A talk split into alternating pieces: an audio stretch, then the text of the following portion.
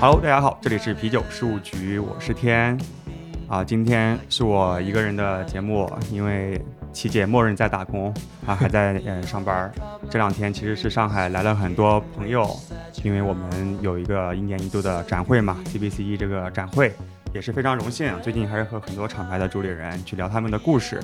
那其中有一家呢，我个人特别想聊的，但是一直你们也是不来上海。然后虽然琪不在，但是我觉得还是我们利用这个下午的时间，然后聊一聊这一家我特别喜欢的精酿厂牌，它是来自安徽的水猴子。欢迎水猴子的两位主理人。Hello Hello，大家好，我是水猴子的老李李宗文。Hello，大家好，我是水猴子的千岁，大家也可以叫我 CC。很高兴来到啤酒事务局，对你听吗？平时平时听的少一点，sorry。对听过哪一期呃，你发我几期我都有听。？OK，那我回头多发几期。OK，回头要下一个那个 podcast 这些 APP 了。对，也听一下。其实不仅是啤酒嘛，然后包括很多内容，很多内容，包括什么咖啡啊，然后包括嗯嗯嗯各种生活方式啊、兴趣爱好。其实现在播客都是很好的形式去讲这些故事。然后我们认识是去年啊八乘八八，对对对，八乘八那天，因为我也是道行比较浅啊，所以之前也没有认识很多大佬谦虚。对对，那天正好孟博帮忙介绍对对对，很多厂牌，然后当时你们是和哪一家合呢？是呃深圳的半吨啊，半吨对蓝色理想。蓝色理想，对还有一款红尘。当时是我们是全场唯一呃一组有两款合量呈现的那个小 team 哦啊，因为因为当时我们是这样的，哎，这儿可以展开讲吗？还是？当然可以了。OK，那个它是这样的，八神八呢，就是以前是最早就是八家国产品牌和八个国外品牌的一个呃联合，对吧？组合这样的话有八个 team，八个小队，然后每个小组就是推出一款和两个产品。我们就是怕错，对吧？因为我们也是比较啊，呃，所以做了一个我 A、们 B 两个版本。我们做了三款，三款对三款，因为我因为时间很短嘛，也虽虽然说有提前大概四十天到四十五天时间，但是你知道啤酒酿造的话，至少有三十天，嗯到三十五天，所以我们也怕错，我们希望拿出一个好的产品到八乘八的这个节日上来，所以我们当时呢，因为很不确定，所以说就先做三个配方，看哪到时候哪个结果好，我们就带过去。结果是这两个配方我们都比较满意，嗯我们就向那个金爱去去申请了，，OK 咱们能不能带两款？没问题，欢迎。OK。昨天在展会喝到那个云南小粒咖啡哦是那款酒，我觉得也是非常好，因为现在最近做咖啡的厂牌还挺多的。是，目前我们有两款，然后未来可能今年还打算继续做两款与咖啡相关的。嗯原因是我们觉得就是咖啡的人群，嗯特别是现在这个时代啊，那咖啡的人群和我们精酿啤酒的人群还是蛮大的，也也蛮重叠的。而且我们特别喜欢早上去喝一杯咖啡，晚上去喝一杯精酿啤酒的这部分人群。对，其实我也是今年开始入坑咖啡，我之前对咖啡没有啥了解。今年过年的时候啊、也没地方玩嘛，出不了国，然后就去云南去了嗯咖啡庄园住了几天。哦，正好是那个咖啡豆成熟的季节。过年期间，差不多那个红的那个豆子嘛，我们去摘那个咖啡豆，然嗯后看到了拿豆子之后怎么去，比如说日晒啊，什么水洗，整个过程，因为他们在那边工作，然后很多工人，然后也没有什么游客，然后我们在那边挺好的。对半天的时间就体验了大部分的咖啡的环节，我觉得还挺有意思。很多时候很多地方是和啤酒挺像的，就是发酵的角度。嗯，反正我了解不多啊，我估计这些日晒水洗是不是也是它的发酵的一部分，对吧？对，工艺的一部分。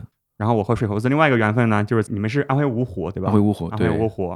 刚才咱们也简单聊到了嘛，嗯我小学是嗯徐州下面的一个小嗯县城嘛，应该是一年级吧，反正就是我去的时候，它就一直有一个包子店叫做芜湖汤包。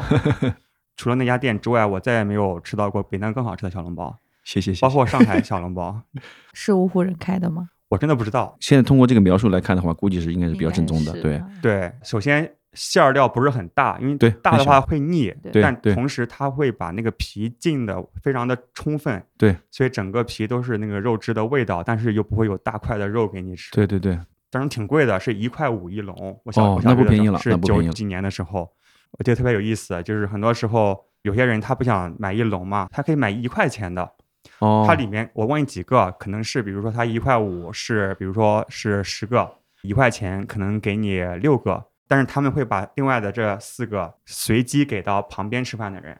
哦，就给到他们。对，他说你送你了。哦，对，这老板挺会做生意哈。对对对，就是我还被他送了一次，就觉得 就觉得很有人情味儿，或者是很挺会做生意。对，是会做生意，但是他其实浪费了那小半笼。是是是，但其实会让客人会觉得这边是一个嗯对很开心，莫名其妙被送了几个包子。对对对，这种感觉其实就是可能就是很多是顾客跟老板之间这个随机产生的这种啊，因为他会把这个当成一个他每天去的一个地方，对，老板也能 recognize 嗯这些客人啊，确实挺好。我认为最好吃的小笼汤包可能就在芜湖了，可能大家就要问问问题了。那你是芜湖人，肯定做芜湖好吃，其实不是这样的。我同意，因为因为我童年记忆的汤包就是那个样子的，OK，在外面再也没有吃到过。所以下次有机会一定要请天成去芜湖去吃一下，看能不能找到那小时候的味道。下次我们直接做一个小笼汤包的啤酒。品鉴 PK 啊，这是我很有信心。现在北京有什么煎饼节吗？你们搞那个汤包节，汤包节哈，只是我觉得跟啤酒是不是有点不搭？还是很搭的呀，有有肉有酒的那种。对啊，你搞什么世涛什么之类的，哎，可以可以，真的这很好的创意。是吧？要不我们联名一个吧？可以可以。可以可以，没问题联。名一个，我们可以联名两个联名，这个活动可以联名，然后再出一款酒，专门为小笼汤包做的。嗯但那天主题就是小笼汤包 PK，嗯，那必须 PK，，OK，是吧？行，我们在录之前已经有了一个想法一。个非常具体的 想法，定了一个啤酒节，还定了个啤酒节，在这里诞生了一个啤酒节。诞生了，煎饼侠，你们听好了啊，我们来了。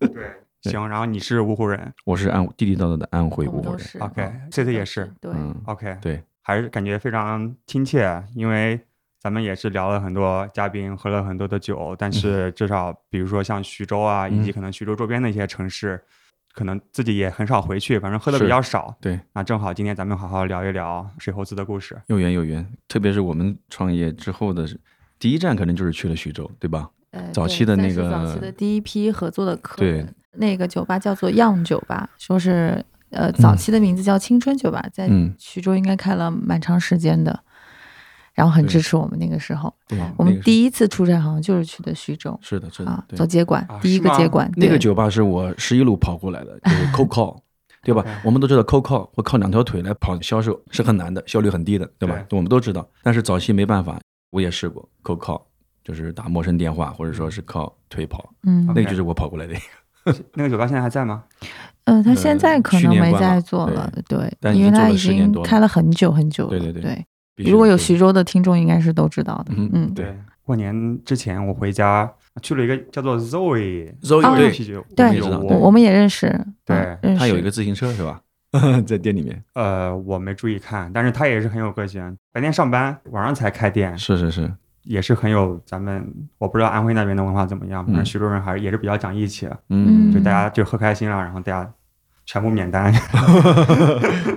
很爽很爽。嗯，对，徐州还挺有意思的，在很容易被忽略，但其实它的精酿方面的话，它有一早期有一批人，包括 Zoe，包括我刚才说的 Young 那个主理人，他们都很早就开始做了，嗯，嗯而且挺支持这个精酿事业的。然后安徽那边的精酿环境怎么样？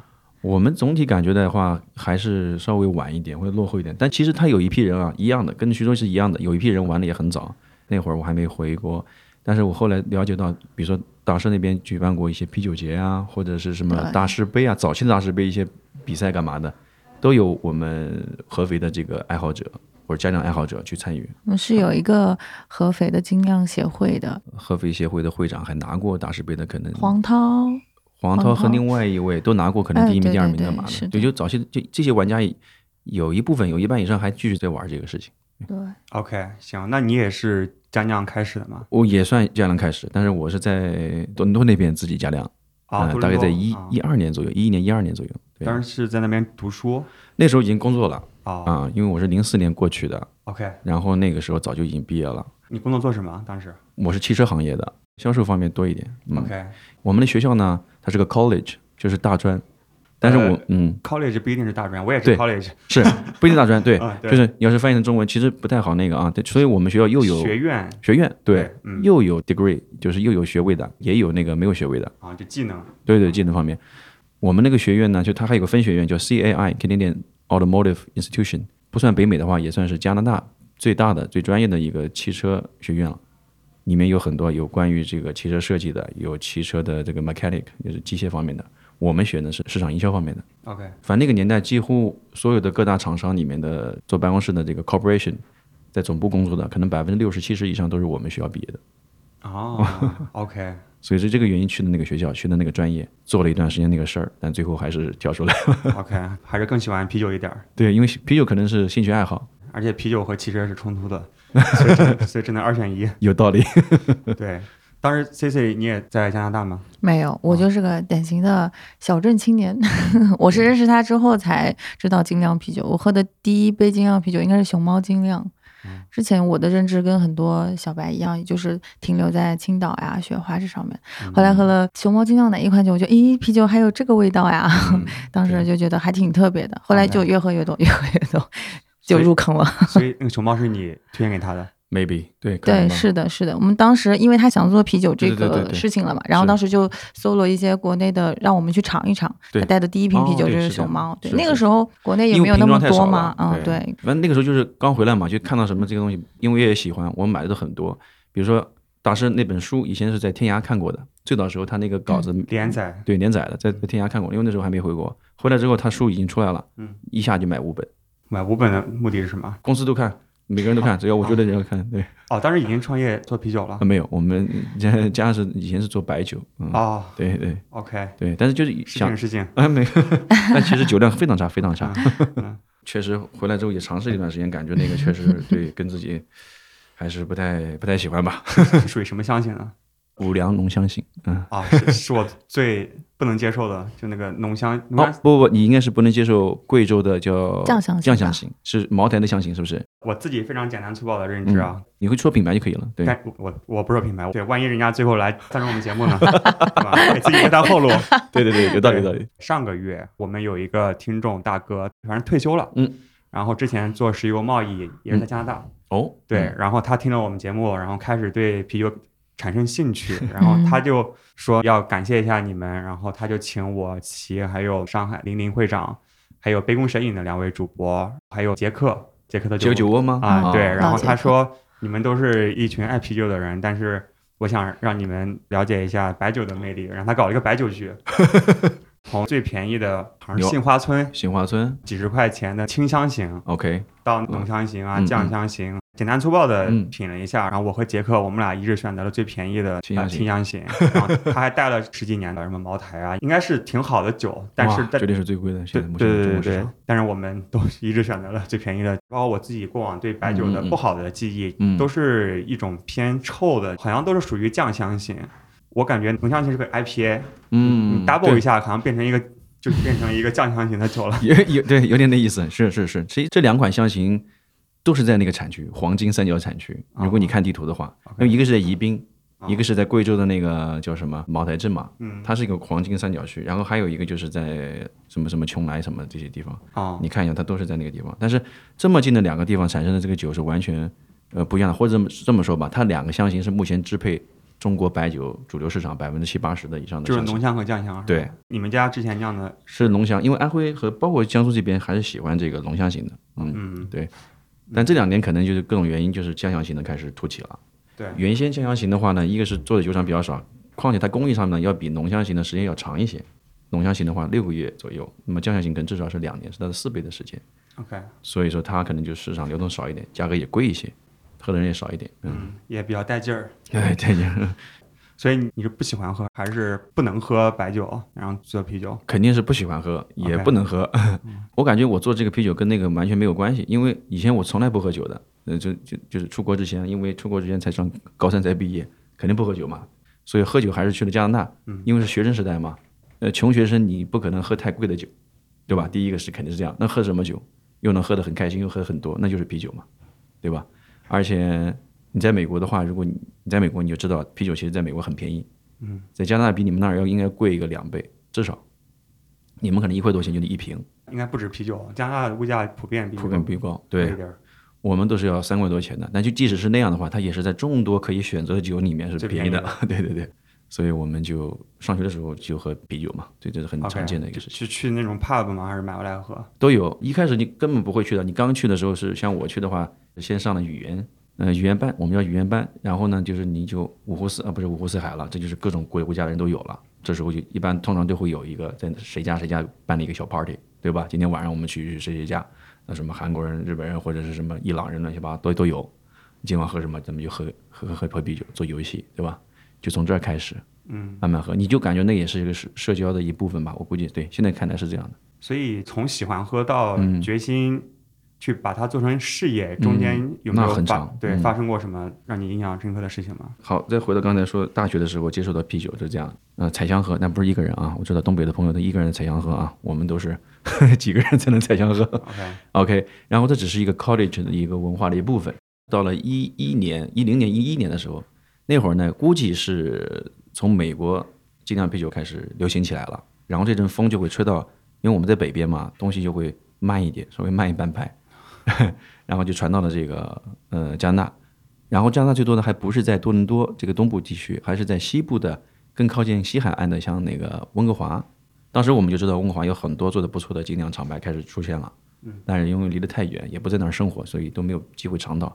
而加拿大我在的省份 Ontario 安大略省啊，也叫安省啊，不是安徽省，那它它叫安省，对我们那边的华人翻译安省，对，经常会错以为是安徽省，哦，那是 Ontario。加拿大大部分的省份都会有呃酒类的专管局，因为我们那儿只有两个，就是你要买酒的话，只有两个渠道，第一个渠道就是 LCBO 可以卖所有酒，包括啤酒。然后另外还有一个 beer store，另外一个渠道就是只卖啤酒，啊就是你要个人买酒只能到这两个渠道。这个其实和美国有点像，因为美国嗯。也大部分州也是把 beer 和 liquor 其实是分开哦。的。之前每期那个节目，Carol 还有 Scott 他们分享了嘛，嗯。在犹他州尤其如此，啊他们会把被归入 beer 或者是低酒精的这种酒精饮品的嗯。标准定的特别低，OK，忘记好像是什么四度还是几度。哦，它有一个度数的，对是对对所有的能够被轻易买到的啤酒都是 session。啊，对 liquor 的话就是更加高酒精度数，然后那个 license 也比较难去嗯拿到，所以有这个控制。我感觉北美它是因为它有过一个很有名的一段历史时期，是在二十年代还是三十年代，大家可能有所听闻，就是那个禁酒令的时期，对对吧？禁酒令搞完之后，对整个对这个北美的这个酒的文化还是有很大影响，对吧？好多故事，包括黑帮的故事，都跟这禁酒令有关系，对吧？大家有机会了解可以去网上看。嗯，回到我们那边的话，我感觉他对酒的管理还是蛮严格的，蛮限限制的。所以为什么老外有很多这种加酿的传统呢？嗯，因为它本来就可以自己酿东西，对吧？就好像我们在中国，你看到很多农村也会自己酿，嗯别说啤酒了，对吧？那种低度数的，很多是自己烧那个白酒，嗯，对不对？在中国管理这方面就是比较松散一点，或者容忍度高一点。我感觉国外是管的是非常严格的。对，至少在美国，嗯大家的认知，酒其实是 drug 嘛，就是其实是 毒品的一种。对，酒精给我们身体带来的，不管是生理啊，还是嗯情感上面的反应和感觉啊，是和很多毒品带来的感觉是非常类似的。对，最起码从服用过后的那个症状和感觉上来是蛮相似，这个有道理，有道理。对具体是不是我们也不知道，但是感 但是感觉好像是。对，毕竟我们也没试过其他的 drug。对对对对 Anyway，然后所以说就是他管得很严，管得很严的时候啊，别人就想去破坏它。你不让我去做，我就想做，而且呢，因为专管，所以我们的价格是普遍是比美国贵的。因为我们在那边生活的时候，也会去开车去美国，就我按去 shopping，嗯，我们会看到那个酒就真的是很便宜。当时开车过去可以带一箱回来，嗯、就是二十四瓶，对，不能带多。哇，每次好开心，为什么？就就便宜嘛。但是你知道，在北美的感觉就是你便宜十块钱都很开心，当时学生时代，大家都是一美元、两美元的去啊对去看。你会你绝对会扣那个的，因为因为你反正也没事儿，大把时间，对吧？如果我开个车二十分钟能到哪个地方，对便宜十块钱，OK 啊。你不是在汽车公司吗？你开个车队，对吧？去买酒。对所以说每个人他有那个回家那时候会有一个额度嘛，应该是二十四瓶，如果没记错的话。Anyway，然后就所以加拿大贵啊，越贵他越想加量，所以就好多人呃会去搞这个加量的东西。我相信在其他的那些英语系的国家也都是这样。然后到一年一二年就开始流行了，流行了之后呢，因为那时候正好一个人在上班，就闲暇时间，就是单身也没有什么事情，就去喝。先去 LCBO 那个啤酒专管局去买了一些能看到的，就就突然有的啊，就是这些安大略省的呃精酿啤酒，其实现在都不知名，跟我们现在熟悉的这些什么吹号、吹柠都不能比啊。但没所谓，我觉得那个一点都不妨碍我们对精酿啤酒的喜爱，因为它专管可能还有很多条条框框，所以我很少喝到由欧洲过来的酒。比如说福加白这样的酒，我是回国之后才喝到的。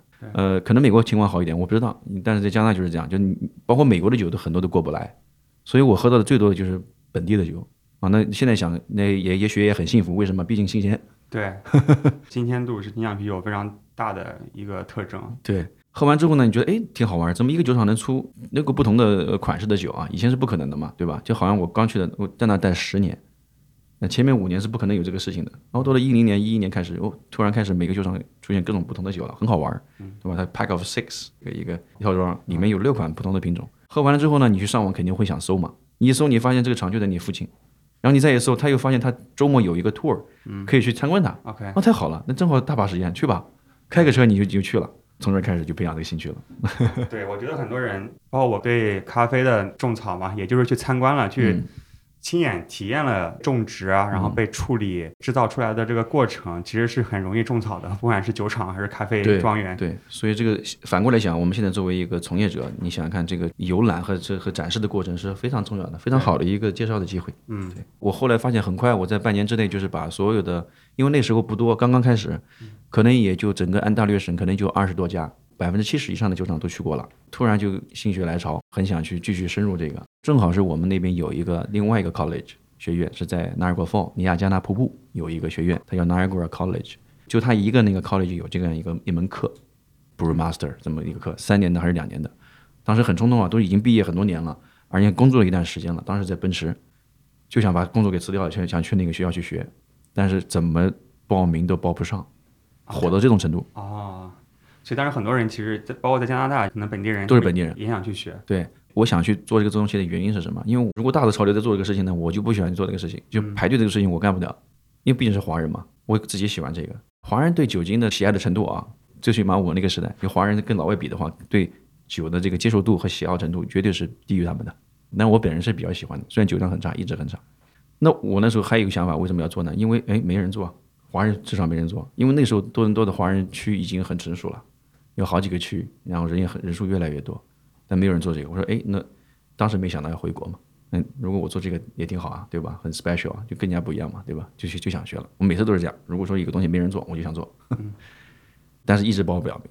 但啤酒酿造，我花了一个晚上，感觉好像都可以酿得出来。是啊是啊是啊是啊它是啊它需要两年吗？现在回国之后，发现有很多真的是专业的这个啤酒学校出来的是吧？嗯，中国也有，然后国外德国就更更有，对吧？那个都是正儿八经的是，是我不知道是大专还是大学呃学士学位干嘛的，还是需要一些这些深入了解的吧？OK，那当时你没报上，没报上，所以后来那个小的那个 dream 就破灭了破灭了，或者说暂停了。啊，又打工打了几年。我看 一直到一三年、一四年、一四年回来的。对，你还是有自己在家里好像做过的对。我还没说嘛，我就说那个时候一二年的时候自己在家做做了两批嘛，还三批，因为身边没有朋友去做，那怎么办？就去 YouTube。到现在为止，有些东西我觉得去 YouTube 上面去学习还是可以的。当时我看的是最主要看的是一个加拿大老头，他以前好像是一个一个 musician，他是个音乐家，然后他在自己的 basement 地下室去去去做这个音乐分享和酿啤酒，讲了很多，就看着他的那个 YouTube 介绍去酿了我们的自自己的啤酒。但加拿大有个好处好玩是什么？你就你如果想酿，在那个年代还是有一些渠道的。呃，原料在哪儿买呢？在中国刚刚回来的时候是买不到嘛，可能就淘宝一两家。它每个地方都有这种卖原料的店。那这个原料的店呢，通常是它有承载另外一个功能，它会可以帮你定制啤酒，它叫 brew on premise。它是一个店啊，设想一下啊，一个店你走进去，它有个柜台，柜台旁边呢都有各种各样的原料，是不是啊？你都可以买。然后那边呢放了一排小罐子，五十升到一百升，可能更小。你要是想加量，你就可以从那儿买原料回去自己酿，对吧？如果说你哎呀，我我我就是一个什么一个 special event 啊，下个月是我生日啊，能不能帮我酿一瓶？可以啊，没问题。啊，你付了这钱，你选大概你的口味。这个就是共享酿酒啊，对对对，可能最早是这样，这个老板就可以共。享经济。对我第一次酿的时候很激动啊，看了半天，感觉啊嗯会了。你那个店里酿的是吧？没有，我自己在家酿的啊，啊。那我买了一些，我还还想自己做嘛，土炮。土炮，对，就是买了一些锅碗瓢盆，对吧？沃尔玛都可以买到啊，非常简单啊，不行就 Home Depot。然后买了一些，啪你就过来了，然后感觉准备好了，感觉好像把一些都知识都准备好了，然后新农村发现，哎，没有配方啊，那个人没公布配方，他只是说这个啤酒的 A B C D 对吧？大概会怎么样，没有配方，然后跑过原料店就要买原料，但是我跟老板说，我说没有配方，能不能写一个给我？老板是那种。也不知道他是不耐烦的，还是那个不太待见的那个那个态度，蛮好玩的。这是一个苏格兰人，然后写了一个呃，写了一个一个一个简单的一个配方，是个 Pale L，就给了我了。因为我估计他必须得给我，他不给我，我们不能买他原料，对不对对，？OK，就拿着这个配方，拿着这个原原料就回回来就做了。第一次酿的肯定是很很烂，对但是还好没有自己加戏。嗯，对，我觉得毕竟做出来了嘛，对吧？那肯定是一样的。我相信所有我们玩家亮的这个朋友，第一次亮完之后，肯定会把它给朋友或家人分享，对的，对吧？而且不允许别人说不好喝。我可以，我可以，对我从一开始就可以，因为我所以你那些朋友是不是喝你的酒都觉得嗯尽量不好喝？对吗？在在在在嘲讽，还好我没有喝到。没关系，我就没有预期他会做好嘛，怎么可能一次做就做好嘛？那么？我再做嘛，然后又做了第二批、第三批，反正就是可能还有很多问题没有解决，但是我觉得这个东西就可以做嘛，就很有信心。我相信天成这边也是，对吧？自己做的加量，第一次你不管它好不好，对你做出来了嘛，对，这这很重要，从零到一是吧？做出来了，你就很有信心，然后你就会有，特别是二十多岁的年轻小伙就会想，哎，那我靠，那我就直接都可以做啤酒厂了，是不是？或者说，那当时没有啤酒厂的这个概念，当时是那个 brew pub 概念。嗯，因为我们看到多伦多那时候好些个那个小的厂牌，那时候都是以 brew pub 的形式。我现在印象深的，经常跟他们说的，有一家在多伦多的市中心叫 Bell Woods，亲爱的 Chris 知道啊，如果 Chris 你在听的话 Chris 刚录完节目啊，马上放出来。OK，对，对我们俩一起去过另外一家，一起去过多伦多的那个湖边的一一家叫阿姆斯特丹，它名字居然叫这个阿姆斯特丹，你看到了吧？即使在国外也会崇洋媚外的啊，在多伦多他们叫欧洲的东西，他们就崇洋媚外。店很大，我估计也有两三百、三三三百多平方，然后有一块区域隔出来是做酒的，一边做一边就可以喝的那种。OK，所以你是先开的店吗？还是没有开店，当时一直想在找在华人区找个地方开店，但是没有，又碰面了一次碰面了，对对，找不到金主，然后也没有什么 fund。？OK，然后就是就碰面了，就暂时搁置，但是一直还关注这个事情。当时微博应该刚刚开始吧，微博就是在一一二年吧，当时就知道有几个人，比如说抹言啊，现在就是抹言是牛皮糖的银海，他的微博名叫莫言，对对对对哇，嗯，蛮好玩的啊，那这么那位有有时代感啊，有时代感，对对对，我们用这个词准确一点啊，时代感。对，然后还有潘宁浩，他就是直接写的是老潘还是潘宁浩，但他跟我跟我们这个经历有点相似，他也是在加拿大留过学的，反正一直在脑海里面一直想做这个事情，所以回来了之后也去了北京，也见了一些人，包括见了见了老潘潘宁浩，也给了一些意见，挺好。然后后来回来就决定在老家做了，嗯，那是在哪一年？那就是在一五年、一六年的时候。？OK，、行，好，那挺好。你不是说你不能讲吗？感觉是吗？废话挺多啊，sorry。他什么时候跟你说他不能说？他在微信上说、那个，他非常的健谈，对啊，不是我怕我两个小时没得话你。没有感觉我们俩插不上话吗？对，那正好我们非常详细的盘了盘在嗯创立酒厂之前的故事。对对对，那我们先插一首音乐，音乐回来之后，我们再好好盘一盘水猴子建厂之后的故事。好的好的，好谢谢谢谢。好，要不我们播放一首那个吧，也是加拿大的一个歌手，好呀，叫叫一二三四 Fiest。One two three four，最近给我们女儿经常听这首歌 啊，那对对对，是给给女儿听的。但这首歌是大概是那时候我是在做 delivery，然后哇，那时候好火啊，因为那个苹果手机的第几代、第三代 iPhone three 的时候，拿它做过一首那个宣传的那个歌哦，好，那我们来听一下。One Two Three Four Fiest。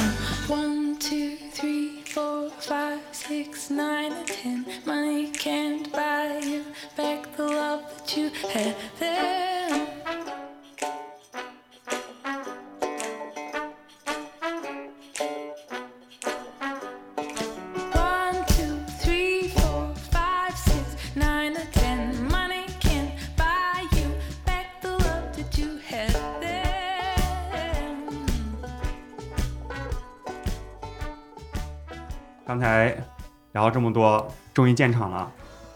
终于建厂了，是，你是一开始就啊、建了啤酒厂吗？还是也有中间一个什么过程？有个过程，我觉得，因因因为一开始我对这个产品没有那么深入的了解嘛。你想，刚才我们讲那么多想法，还停留在 brew pub 和加量的那个阶段，对吧？那个时候市场也没有现在这么成熟嘛，很多东西得靠想象，我感觉是这样。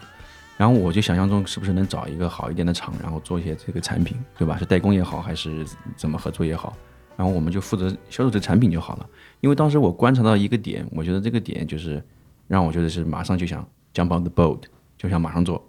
我们都知道生啤很好喝，对吧？生啤我们叫 draft beer，那很多人分不清，以为 craft 是 draft，no craft is not draft，draft beer 它就是生啤，它那个 draft 是粗糙的意思，对不对？这个生的嘛，而生啤在中国就很难找。包括到现在，而有国外旅游或学习工作经验的朋友们应该知道，至少在这个英语系的西方国家的话，我觉得这是应该是非常司空见惯的一个产品，去每一个餐厅、酒吧都应该有的。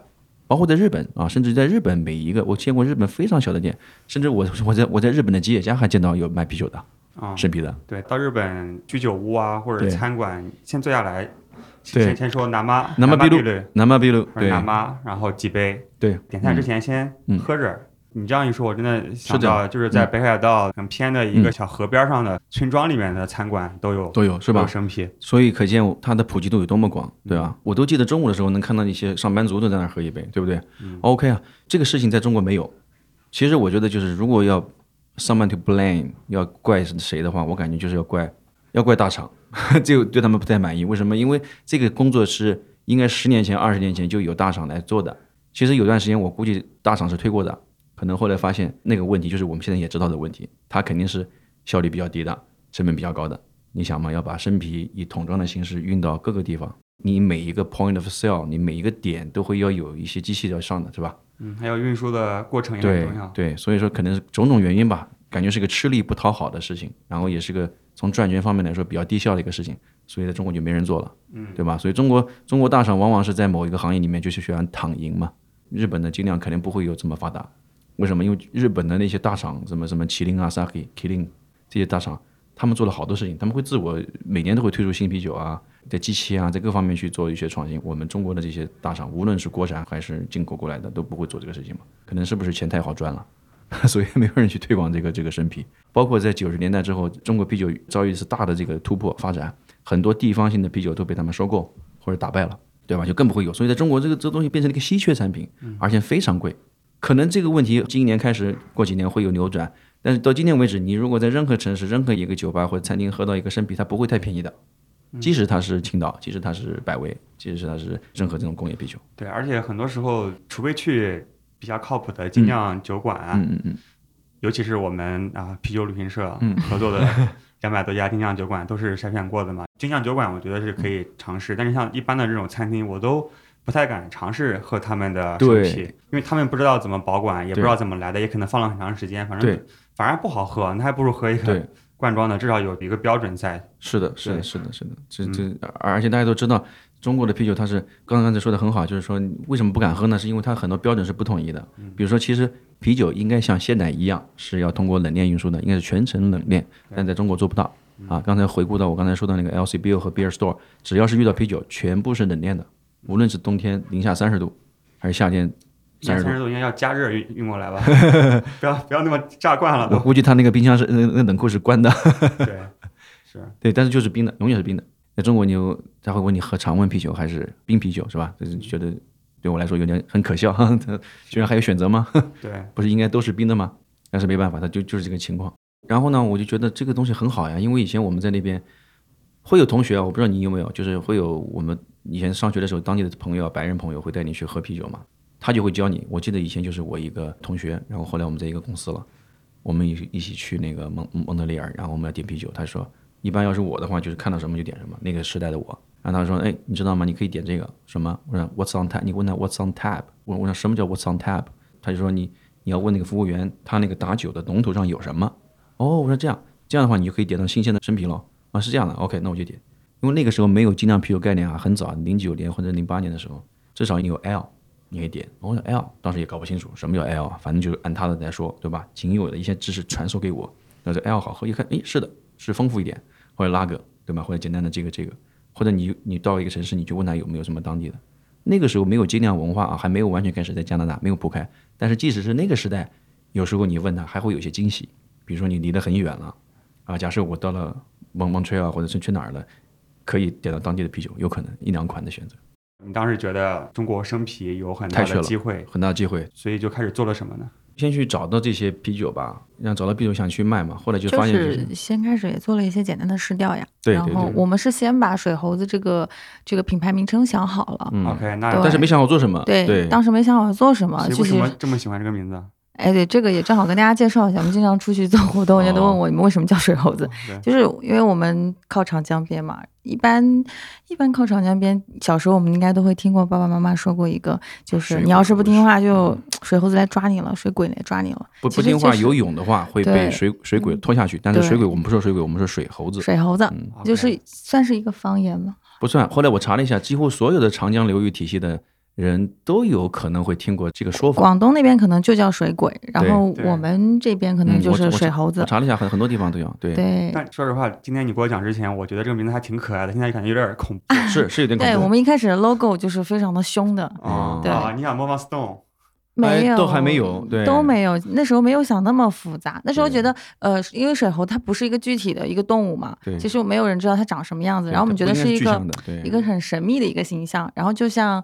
当时他会，我们就会觉得精酿啤酒也生平那个时候在国内也没有那么的，就是被大家都熟知，还是比较神秘的一个一个东西，比较新鲜的一个东西，所以我们觉得这个形象跟我们想要表达的这个意思有一点点嗯小小的吻合。对然后我们就就是有很多想象空间。对这我们当时想了很多，这是这是他的那个版本的故事。对我来说的话，非非常简单。嗯，水猴子你会产生疑问吗？你会停顿一下吗？是，会超过三秒是吧对？OK，可以了。对 That's a brand, right？，OK，对，可以。对因为太多品牌了，在任何一个领域里面，你的任何一个品牌，如果你能数出来前五个有它，那这个品牌肯定有戏，是不是啊？嗯，OK，比如说红酒，你很难说出来五个，不要告诉我什么奔赴这些东西，对吧？嗯太简单了，除它之外呢，对吧？你很难想到五个，所以这个它就属于品牌集中度很低的一个行业。而啤酒其实是品牌集中度很高的一个行业，你绝对能数来五个，对不对？啊，anyway，那我们那我们又不是大厂，对不对？作为一个品牌来说的话，就你需要大家对你一个停留时间，被别人记住，对有有印象。对，是的，OK，所以当时不知道干啥，但是把商标先注册好了。嗯，肯定要做了，只是到底做什么，对吧？但是想好了是要做啤酒了，只是是说到底是做自己的产品，还是说做一个像经销商一样的，那个时候是没有思考好的。嗯然后我们也就找了一些品牌来合作嘛，我们先把哎，先从这里，哎，那时候现在开始我们了，对吧？嗯那你们怎么认识的呢？我们在工作单位认识的，工作认识 是回国对，回国之后，之后对对对因为我是做新媒体，就是写公众号的嗯。那个，他们他是需要一个这样的人一起来宣传嘛，嗯然后我们 OK 就对组建 team 的时候呢，其实人很少，因为 后来也也就四个人，对吧？对对，我们就四个一人一个兼职的设计师，一个像我这种兼职的写文章的，对吧？对，对，先草班头的先搭起来，草头班子，对嗯 对对，但是这个不不重要嘛，关键是你想做这个事情就可以了，对不对啊？哪怕可能就是一个人做录播这种这么辛苦的活，对吧？他也也 要做的，对 都是累。都是累，都是累，对对。行，那当时是最后做了什么选择呢？有时候你想打一个拳，然后但是后面没有子弹嘛，因为那时候太早了，而且大家那时候，其实你回忆一下，在一四年、一五年、一六年，其实那那几年的精酿啤酒也还蛮不错的，虽然人数很少，但是已经有讨论了。为什么它会合到熊猫，熊猫的评比？是不是？嗯因为正常来说的话，你要卖个产品，肯定是做成 C 端产品，对不对？你怎么会想一上来做品牌的话，做品牌的人是不会一上上来就做一个 B 端的一个品牌，B 端很多产品是自然而然产生的，就好像我你是个饭店，我给你供应一个呃猪肉，或者我给你供应一个什么东西，这就是先有这个供应关系，慢慢慢慢慢慢我业务大了，我可能会加个品牌进去，前期我就是贸易公司，对不对？所以做品牌的人一定不会这样，做品牌的人一定是想的是 C 端的产品，是不是？所以说那个时候大家想做的是评比，那时候你你现在看到的每一每个厂家出来那个生啤都会有海报呀、杯垫啊、酒杯，就各种各样。那个时候是没有的，嗯没有的就只有酒。然后你就不知道怎么去把这个产品再去跟别人去介绍。然后我们大概就是有这个想法，然后我们觉得要自己去做一个品牌。对，而而且很很多人不相信嘛，就很多人不相信在，因为我们我们就是在芜湖尝试的第一步，就是、嗯你看，在一个三点五线，我们只能说三点五线城市啊，就是三线四线之间这样的一个城市，当时酒吧非常少，可能就几家，呃，没有人相信在一个冬天十一月份的时候，可以把一杯冰冷的啤酒卖出去。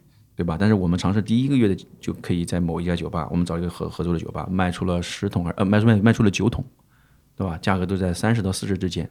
后来我们分析呢，其实不光是产品好嘛，我们也做了很多营销的推广，比如说我们做一些活动啊，邀请大家来参加这个活动啊，品鉴啊，干嘛，都是我们那个时代那个城市不可能做到的事情。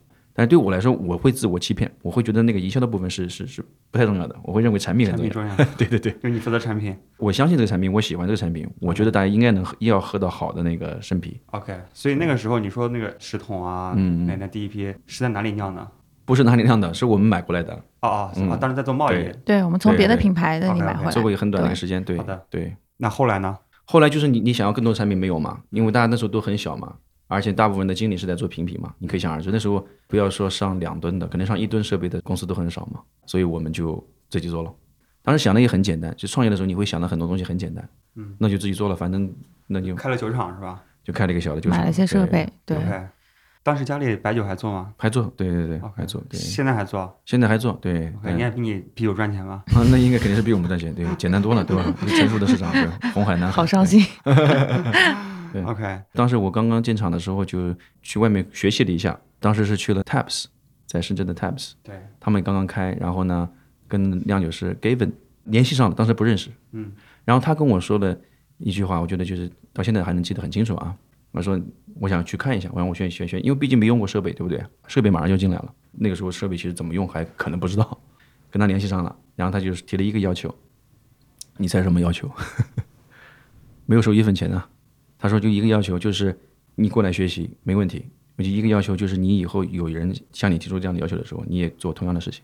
哦，哦，我觉得非常 touch，那很好啊。很好。对，所以去了很短，可能就两天的时间，因为时间也来不及了，关掉进要进来了。就是最起码你看了一下这个过程，就是从怎么从从一到四做完，对不对？另外呢，还有个幸运的是呢，我们正好当地有一个学校的毕业生小慈，然后呢，他刚刚毕业，他正好是那个学校前几年上过一套设备，也有过一些简单的酿造经验。啊，就是啤酒酿造专业的。对不是，它是应该是生物对，学专业。我们那儿没有啤酒酿造专业，对它是生物其他专业。但是你知道吧，每个学校都会有一套这个设备作为一一门课，啊，是吗？对哦至少安徽或或者说至少芜湖的学校是这样的。哦，对，安徽就轻工业还挺发达的。这 Maybe，这个算轻工业吗？嗯，反正就是很多工程类的学校啊，它为了就特别生物方面的啊，就它会上一个发酵的课程，然后其实那个设备利用率很低啊，就是教学的时候从头做到尾，给大家看一下每个步骤。他正好是那个早期的两个学生之一，也有过一个一些酿造经验，把他招过来了。招过来了，正好、啊对，就是这么巧，然后我们就开始了。刚开始顺利吗？酿造？酿造方面还行，因为当时也没有那么大野心嘛，酿的东西就是比黑白黄也好不到哪儿去嘛，我感觉 是不是？从非常基础的一些酒款酿起，小麦呀、小麦啊，石头涛啊、IPA，主要是这当一开始也就个三四款酒，对对对，很。少。对但是没有自己的店，对吧？就全部是供其他酒吧。我们到现在讲话为止都没有自己的店，我们是全国为数不多嗯只做生啤，什么都没有没有店，对酒厂。我们三条，别人三条腿，我们一般是一条腿怎。么说的还这么光荣似的，什么都没有。不是，其实应该有，也想有，但是就是总是时机可能是不太对，就一直没有。或者是咱们上半期嗯不是聊到啊、酒厂参观很重要嘛？嗯嗯，你们现在酒厂有开放一个什么参观体验的一个啊环节吗？有是这样的，周末的时候我们会开放两个时间段，哦，然后有专人给解说一样，十五分钟。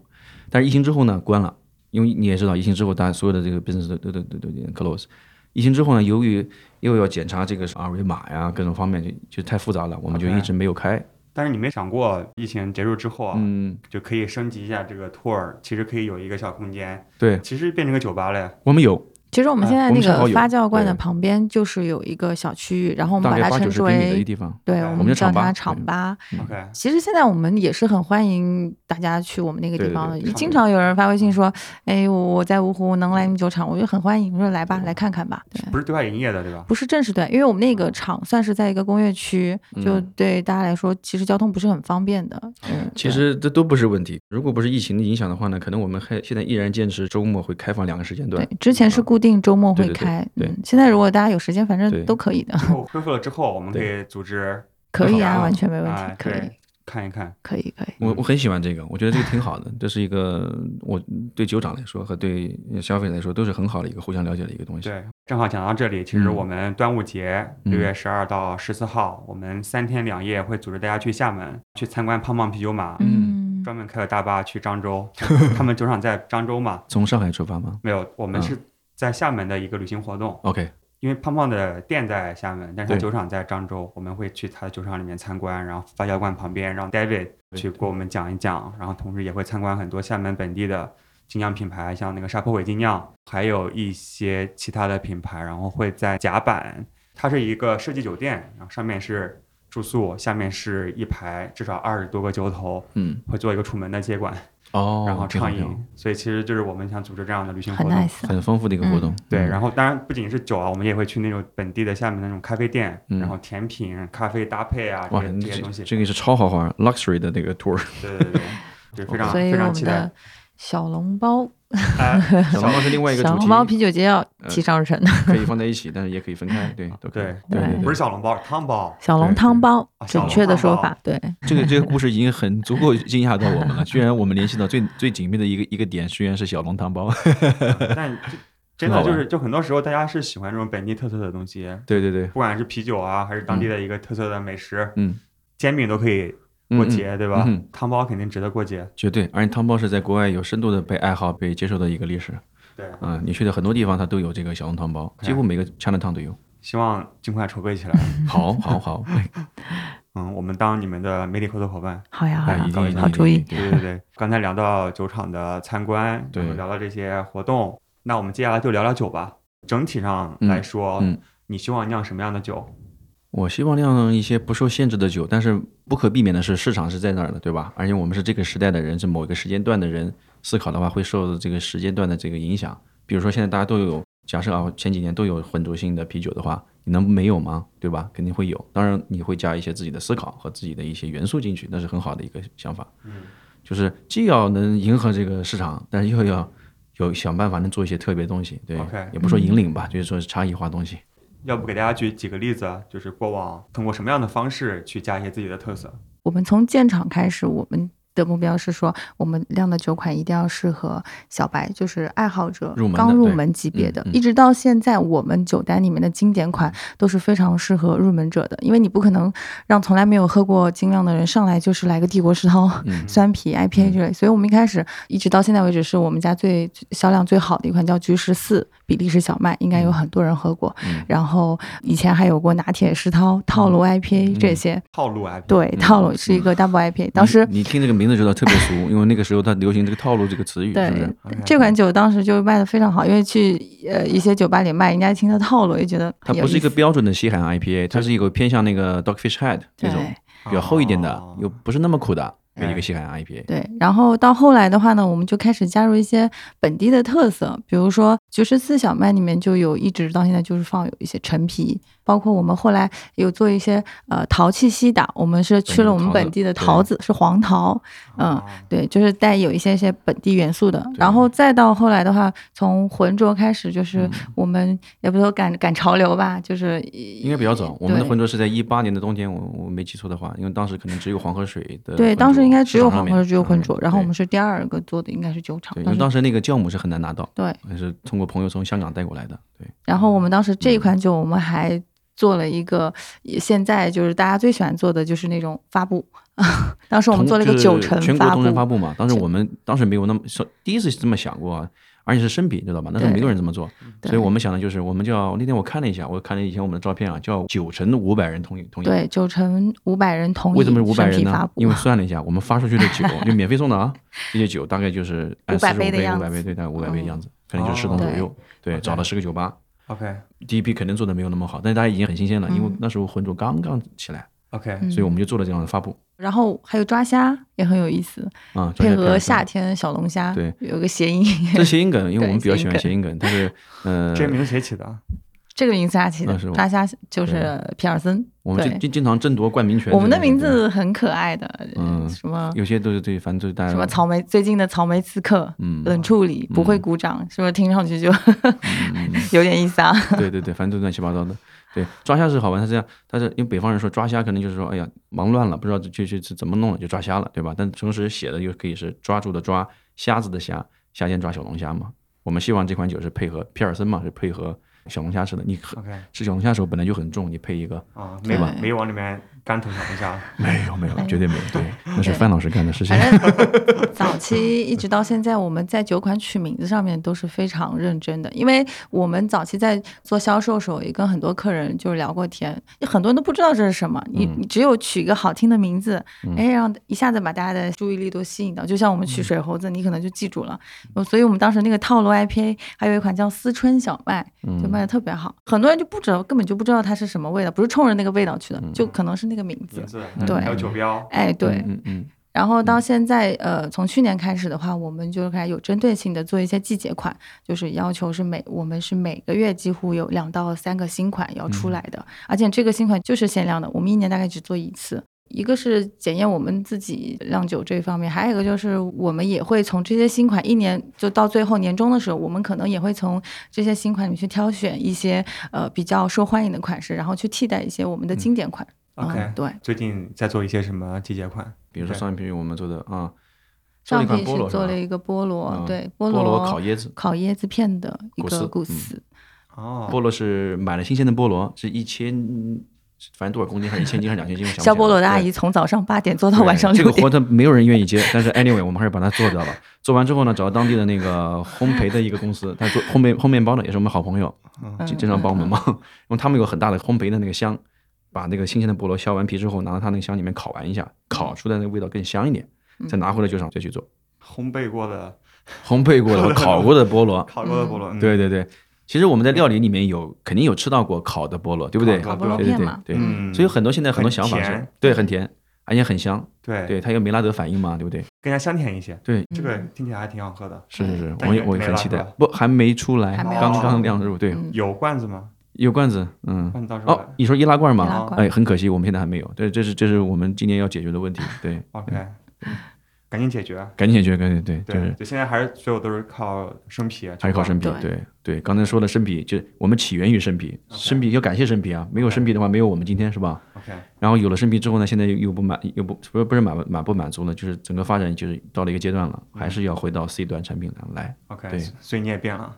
我变了，还好，那我还是认为我们这个品牌核心定位我们的核心还是桶装生啤，对这样子。现在很多精酿酒厂的罐装，嗯，非常非常新鲜。嗯就是像我们，呃，每期之前不是录过节目嘛，嗯录完之后我们上九重云，就是嗯当周的，就九是我重天，对嗯，改名了哦，改是吗哦哎，九哎重云啊，因为他们哦那个商标注册不下来。啊哦，哦，他们想单独的那一款注册了，OK，啊对对对，他们现在要也是做大了嘛，肯定要注册个商标。我们节目是周三更新，然后他是周二还是周一灌装了一批酒，周三当天听完节目立即下单，然后周四周五可以收到。哇，这么快其，实是非常是生品品质的。嗯，挺好，对对对，越新鲜越好，对，嗯所以其实我觉得现在就是大家对于灌装做也越来越专业嘛，嗯嗯然后也是为了你想想看，你你没有灌装，你对很多地区的人是不公平的，是的，因为他们那边可能没有好的精酿酒吧。啊，没有条件来喝你的酒，但是大家听完我们节目，大家会非常种草，嗯，对吧？给大家一个机会，搞一搞这哎个灌装。太希望这样的朋友，对吧？那天是在一个路上，然后接到一个朋友电话，长沙的朋友做咖啡的朋友打个电话，就是就他见到我们的这个宣传，包括起名啊，包括尝到这个酒都很开心，但但是他提给我们提意见，就说你这个目前的产品对 C 端非常不友好啊，我承认，因为因为现在确实主要精力还是对的是 B 端，但是 C 端是肯定我们要解决的，对吧？C 端对，那除了今年上灌装线嘛，嗯，对，啊还有没有其他的一些计划？继续加罐子嘛，如果有可能的话。呃完成我们没有酒吧的这个缺憾，是吧？是，嗯，已经在筹备当中了。嗯如果顺利的话，可以在六月底的时候能够开门营业。就是需要一个小的窗口吧，对吧？这也是我们多年没有完成的愿望。六月底，六月底那很快了，对已经在搞了。对，已经正在筹备当中。那不出意外的话啊，OK 是是第一家店会在芜湖，对，还是在在在在大本营老家，你现在产能多少产能不是很高，我们可能一个一年就是在三百吨左右吧，嗯，？OK，嗯就偏中小型的。中小型的。你们现在有比如说过桶啊、野菌的酒吗？哦，是这样的，过桶野菌目前没有，但是目前我们有过坛。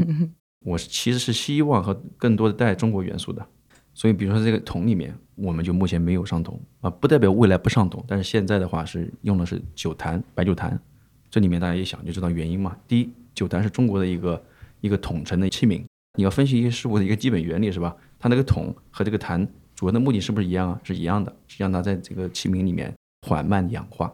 是吧？所谓熟成不就是缓慢氧化吗？我们每个人都在每天的氧化，对吧？你看我们的皮肤，小孩子那么新鲜，对吧？现在越来越粗糙，那就是氧化了。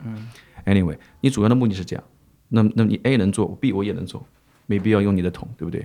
当然桶里面有些风味，我承认，因为它那个项目里面它的密度跟那个桶桶是那个 clay 是那个叫什么陶土，它是不一样的，它的它的那个分子结构会大很多。可能它的 angel share 那个什么天使分享会更多，而且味道不一定能储存进去，但没关系。对我来说，的主要的目的都是去统成统熟这个啤酒。这个目的能一样的话，那我能用中国的元素就尽量用中国元素。况且你看啊，他们用桶的原因是什么原因？是因为桶在他们那儿是很容易找到的一个东西，是不是？对他们也是顺手拿过来，顺手拿过来，而就是人家那个 bourbon 厂里面不要的东西，是不是？你也是顺手从家里面另外我对我们也是拿过来，对吧？这不很很合理吗？所以我觉得很多东西我们去做的时候，也要思考一下，你不是要去他做什么我做什么，是他做的东西的原因和思路是什么？很好，我们把他做事情的那个底层逻辑拿过来学习。就学习它的本质，就不是它表面的对实现方式。对，有可能我们这种实验是失败的，Who knows，对吧？那嗯 give a try，对吧？我们现在目前只用了两个坛子，只有两个坛子，大概在一起也就四百升的酒。我们去年就发布过一款八百日，对它是一款统称的 barley wine 大麦酒。今年我们也是也一样的，就是我们统称基本上时间也都是在一年左右，不刻意啊。去年那个是两年呢，有有有点长，今年是是一年，嗯，但不刻意，就是我们觉得好了，有时候就是厂里面不忙了，有时间了啊，sorry，OK，然后把这个酒拿出来，到一个好的味道，然后我们就把它手动灌装，然后发出去，因为这是很 limited，对吧？非常是有限的这种这种分布，所以我们也不强求这个东西。对，未来在这个桶的方面，我们也想去，也会有镜头，也会有去啊，包括我们以前跟好像跟乌木聊过这个问题，西安的乌木就说这个桶能不能又过桶又过坛？我说可以啊，太好了，对不对？是不是我们可以都都试一下，对吧？然后我们的野菌是什么？我们的野菌是呃酿白酒的那个大曲，大曲是专曲，很大一块，大家有机会去去四川能看到这个大的曲，它跟我们酿东部地区酿那个米酒的小曲是完全不一样的。这个大曲其实里面就是很多的野菌。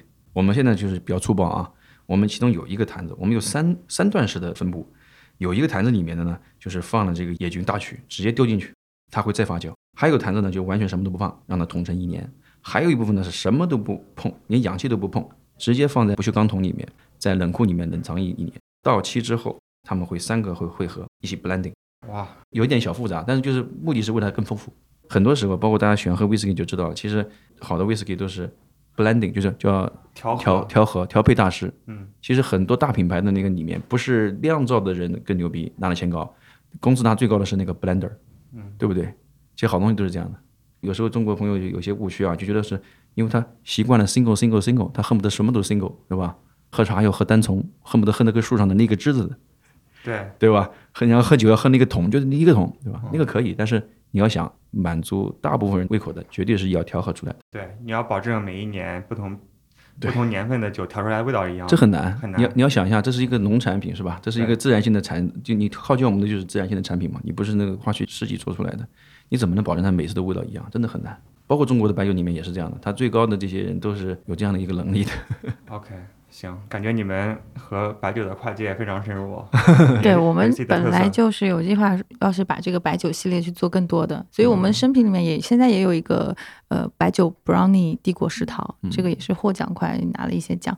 这个很多听众应该喝过，很多人都不知道水猴子，但是知道居士四，知道白酒 brownie，、哦，对对对对对，还是很有趣的。所以我们觉得白酒这个点，呃，也切入的很好，对吧？嗯白酒本来就是最能代表中国文化的一个东西了。之一吧。我我我现在就是不觉得它不能说绝对对对之一之一吧。嗯，很多人会觉得这两个是怎么的，就像咖啡和西打，很多人就想象不到咖啡怎么会到苹果酒里面去嘛，对吧？就觉得是一个很有冲突性的两个搭配。对，白酒跟啤酒也是，我们后面也会进行一系列的新的尝试吧。嗯嗯反正就是不停尝试，因为我觉得这可能就是小的计量啤酒厂的一个命运。嗯嗯，因为一旦就停止了这个东西之后，可能就它的生命力也就停下来了。其实我们刚开始做这个产品、做这个品牌、做这个厂的时候，都想做大嘛，很简单，是不是？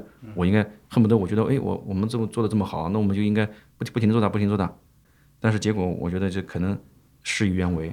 你们能看到很多被收购的厂牌，他现在的状况并不会比他之前的要好，是不是啊？有可能是违背了创始人的一些想法，对吧？也许他们现在很伤心，也不知道。但是，一九年还是一八还是二零年啊？应该是一九年，我去又去了一趟美国，去去了西海岸看了一下几个酒厂啊，包括 Stone 啊。我进去之后就是感觉就是，啊，用我朋友的话说，就是那个叫什么，叫什么屠龙少年又变成了龙，还是还是什么 那个意思，场特别大，massive，对吧？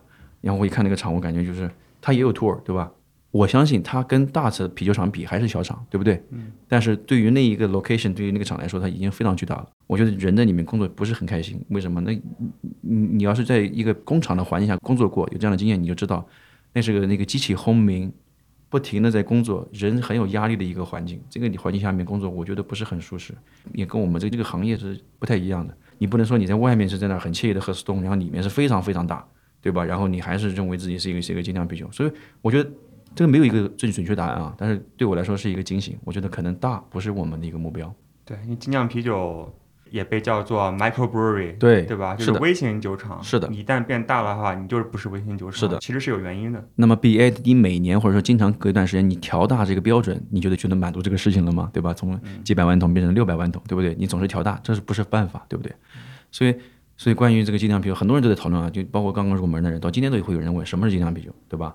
其实真的是没有一个好的答案，但我认为可以简单化。怎么简单化？所以刚才我在谈之前，有些观点是东西来了啊，我的观点来了。嗯。精酿啤酒的英文单词是什么？是 craft。craft 是什么？手工是吧？对。对不对？它没有 craft 里面有精的意思吗？有量的意思吗？没有吧？嗯。量是 brew，精是什么？对吧？精品咖啡吗？对吧？嗯。Right，craft 是手工，你去查一下，这很单词很简单，它不是 draft，是 craft。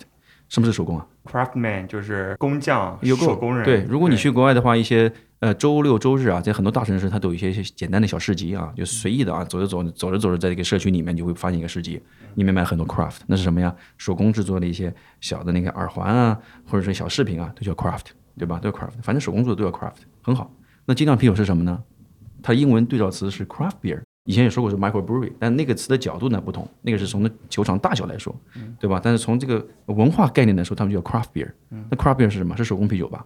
我就这个词在微信朋友圈里面跟朋友们讨论过，但是我的声音是比较小的。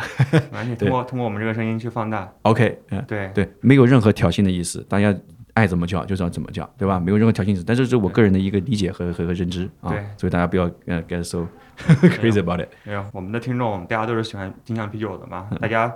吃精酿啤酒就是注重多元文化，多元文化是大家都不一样，所以才有意思。嗯哼，对。所以在精酿啤酒就是稳坐龙头老大这个词语啊，成为这个行业的代名词和唯一的之前啊，其实很多翻译的，当时不知道怎么翻译。台湾叫精工啤酒，对吧？我们叫什么？可能有手工啤酒啦，或者说是是什么什么精致啤酒。最后最后最后在反正这个行业里面有一些带头大哥，对吧？他们就是。呃，定下来了，我我也做过解释，为什么叫精酿啤酒怎么来的？我觉得那个很 make sense，也很有合理。但是我想的话，craft 是什么意思啊？如果说我们不想这个词产生任何误会，那最好呢是回到它最本质的那个核心。这个逻辑学里面讲，任何一个名词它是有内核和外延的，就好像你吃一个吃个桃子吧，桃子里面是不是一个核或者核？那就是它的核心，对吧？然后外面那个肉就是它的外延。就拿 craft 来说，它手工啤酒，如果说手工的话，你就是手工，它的内核越来越大，它内核越大的话，它的外延就越小，核越大，它的皮肉就越小，它有点像桂圆跟那个荔枝的概念。所以桂圆就是这样的，桂圆就你搞不错，为什么搞不错呢？它里面内核很大，肉很小，对不对？你错不了，剥开之后马上就看到核，你就知道它就是桂圆。那荔荔枝不一样，荔枝的核可以很小很小，对吧？特别是什么非非子笑这种荔枝非常小，外面的肉很大，你吃的第一口你有可能也不知道是什么。那我这样说法有点夸张啊，但是词语里面就是这样的。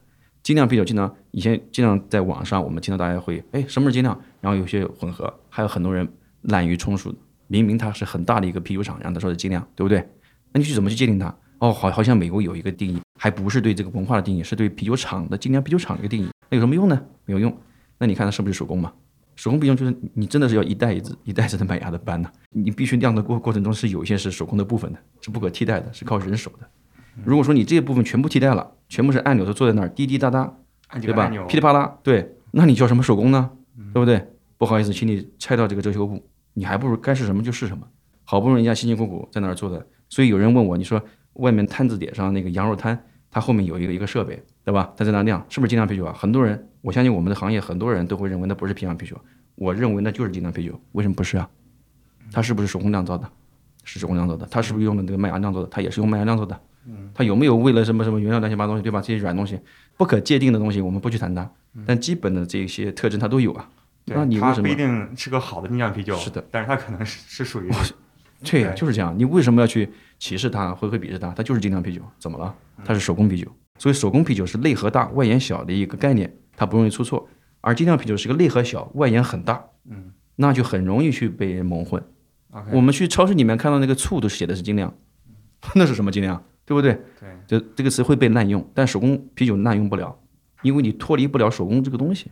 所以我觉得有时候你不要去想那个太复杂的话，如果就是你也想要想界定它，就是回到它最本质的，你是不是手工在做？关于你刚才讲，就是行业里面几个大哥嗯，定了这个，没问题，对，对，其实是毕二爷，还有宁凯，还有高大师，嗯嗯他们三个人在某某一天下午嗯商量出来的。，OK，对，据说，据毕二爷说是这个故事，然后之前也和大家聊过。挺好，对，嗯，因为早期是没有这个名词，我觉得还是很有必要，的。我我觉得是有必要的，而且是越细越好的，不然你怎你就像你说，路边摊跟着还只能说是一个是好的眼睛量，一个是不好，因为他们可能用的颜料跟我们用嗯颜料是不一样的嘛，嗯，所以你肯不定，我们现在说的就是早期这个名字，我觉得还是有必要的，有它的历史的需需要，对统一。因为当时不说了嘛？那个时代它有精工啤酒，有手工啤酒，有好多种翻译方法。对嗯那需要一个很好的一个词语来概括它。看到这个词可以让人产生很多文化联想，也是个好事情。嗯好事情，好事情，好事情，对对对嗯。我刚才只是提供了一个界定方法，是，对大家想，如果想界定这个啤酒厂是不是一个，或者这个啤酒是不是手工啤酒啊，是不是精酿啤酒的话，是一个好的方法。确实，如果当时他们三个一拍脑袋统一成手工，我觉得不一定比现在好。我同意，对对我同意，对对对。但是它现在造成了一些小的问题，就是大家会会模糊嘛，会有很多大厂会伪装嘛，是不是？对不是他们的问题啊，不怪他们，就说大厂会伪装我是精酿啤酒，那你怎么去界定它呢？嗯，就是精心酿造的啤酒。啊，对对啊，那你随便对吧？你 对中国人会简单的去解释它嘛，对，然后很快就看不起那个路边的嘛，对不对？所以我觉得这个这个概念都不对的。以前还有一些很多朋友有一些误区说，哇，我喝我我喝精酿了，那我就绝对不能喝工业拉格了，为什么不能喝工业拉格？可以啊，对不对？像我们在家里喝这个特别好。我觉得是不同场景喝什么，对不对？去吃烧烤，你还是喝那个对对对你。要喝 IPA 给腻死了。然后还有很多很好玩的，就是我觉得这行业里面很好玩的这种这种东西，我们经常会观察到啊。比如说大家都说要稳定性啊，这个这个产品要稳定性啊，你要稳定性非常重要啊。你们每个批次做的不一样啊。单位，哎，天神现在有什么新品？嗯，哦，有什么新品？但是要稳稳稳定性啊，稳定性有什么新品？没新品那不买了，那稳定性好。对我说那咱们下一个，嗯，有什么新品？那就这样的啊，就这样，嗯，对对不对？对，人是矛盾的，对吧？对但我们很难去看到我们自己的问题。但是我们今天的自己，你觉得是我们变成的吗？我觉得不是，你说这是市场逼你的。嗯，如果市场真的是很在乎稳定性的话，我们为什么要每个月做两款新酒呢对。Right？对，其实很多喜欢精酿啤酒的人是有非常严重的尝鲜的心态，是的，他包括包括中国的 CBC 一，他们问问题就是说，哎，有什么新酒在 CBC 一上面，对对对都会去打那个新酒，哪怕好喝不好喝都不知道。对，所以特别是中国人啊，就是说这个求新尝新的这个想法，我相信全球人都是一样的。但尤其在现在的中国，当代的中国，这个是最夸张的，真的，他不在乎什么，全部都是新的，对不对？所以说有时候在这个速度方面就，就好像那个电影拍拍电影的香港的那个导演叫什么王晶嘛，他你知道他拍的好多都是有很多是烂片咯。他就说香港在电影爆发的那个时代，嗯，根本他自己说的啊，根本来不及去讲究质量，所以他的策略是什么？多产，这是竞争策略，它就跟那个繁殖策略是一样的。对，这就是快消品的快品对思路。策略。但是我们也知道有好的导演，比如说我喜欢那个叫胡金铨，大陆过去的武侠片的鼻祖，《新龙门客栈》看过吧？嗯《新龙门客栈》是纪念他的龙门客栈的，嗯，对他的 respect。但很多现在现在年轻人不知道了，因为他的片子我看的比较多，拍的非常好，他是中国传统文化那个里面嘛，都是精品，但是他很地产，他一辈子可能拍的又是十部二十部，这就是两种情况。在不同的时代，你选择什么策略，我觉得都没有好和坏啊，就是不同策略。所以我不喜欢就是说，哎，他那种策略是傻逼，那种策略是错的，啊，这种是牛逼的。我觉得大家反正冷静一点，考虑一下。OK，觉得今天跟老李学了很多新的知识，没有没有，对，然后特别开心，请到你们来做客啤酒事务局。